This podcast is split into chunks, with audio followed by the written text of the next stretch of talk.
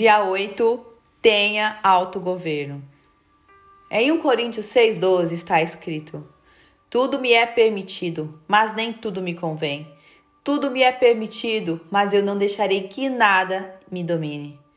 Escolhi esse versículo para começar por ser um dos meus preferidos quando o assunto é autogoverno, ou seja, quanto ao processo de não permitir que alguém ou qualquer coisa nos domine. Não podemos nos escravizar por nada. Nossas emoções, as pessoas ao redor, o governo, a cultura, as instituições, as fraquezas do nosso corpo, como a preguiça, o desânimo, a comida e a bebida, não podem nos dominar. Fomos criados para sermos livres e dominarmos nossas emoções e desejos. Quando você não tem controle sobre alguma área de sua vida, sobre um vício, por exemplo, você está escravizada e dominada por ele. Deus nos libertou para pensarmos, agirmos e termos nossas próprias opiniões. Não se deixe alienar por nada nem por ninguém. Eu fui escrava durante muitos anos da comida e bebida em excesso, mas principalmente fui refém de pessoas. Eu sempre esperava a aprovação de alguém para fazer algo. Estava aprisionada ao que o outro pensaria de mim. Sempre mensurava minhas palavras o tempo todo antes de falar. Não tinha identidade nem liberdade de expressar minhas próprias opiniões pois estava sempre preocupada em não desagradar ninguém. Esse meu caso tinha a ver com as consequências do abandono paterno.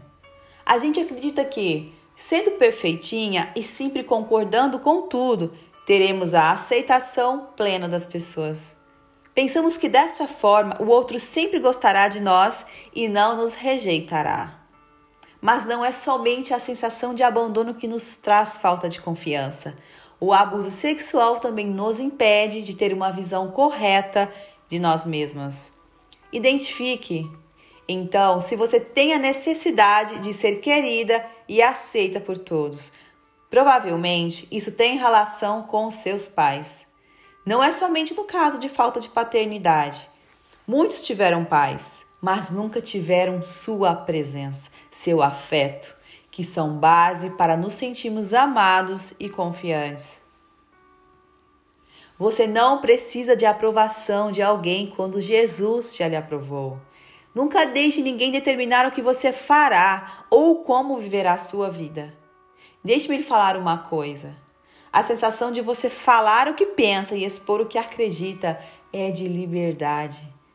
Você ter de concordar com tudo e não saber falar não é cansativo. Gasta muita energia. Não se preocupe em agradar os outros. Você tem de agradar a si mesma. E isso não tem preço. Agora, se prepare para incomodar muito quando você começar a colocar em prática a sua liberdade. Digo isso por acreditar que não existe nada que incomode mais do que uma pessoa livre uma pessoa que fala o que pensa, que não pode ser parada.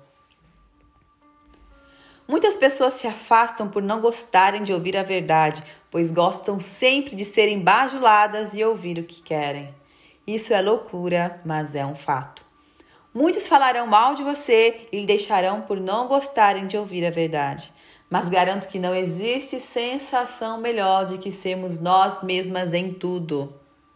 Aproveite essa leitura e pegue a maior chave de libertação do universo. Eu me libertei quando realmente me preocupei em agradar e seguir só uma pessoa: Jesus. As pessoas falarão para você: Nossa, você mudou muito. As pessoas disseram a mesma coisa para mim. Quando isso acontecer, sinta-se realizada. Mesmo que tal frase não saia da boca das pessoas com um tom positivo, eu amo ouvir isso. Foi o que sempre quis ouvir. Você também amará ouvir essa verdade. Não consigo mais enxergar aquela menininha tímida e cheia de medos. Algumas pessoas podem achar no início que você não está sendo você mesma, pois muitos não conseguem entender que você está agindo diferente por ter conhecido sua verdadeira identidade. Nesses dias, você se tornará uma pessoa livre e corajosa.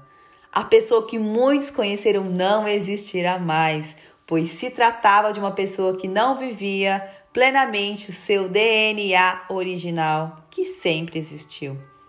Uma pessoa que não tem autogoverno perde muito tempo e gasta muita energia em vão. Os vícios e desejo de agradar os outros são exemplos que mostram quanto tempo perdemos se permitirmos ser dominadas. Quem governa a si mesmo reina. Portanto, vamos estabelecer o princípio do autogoverno em nossas vidas?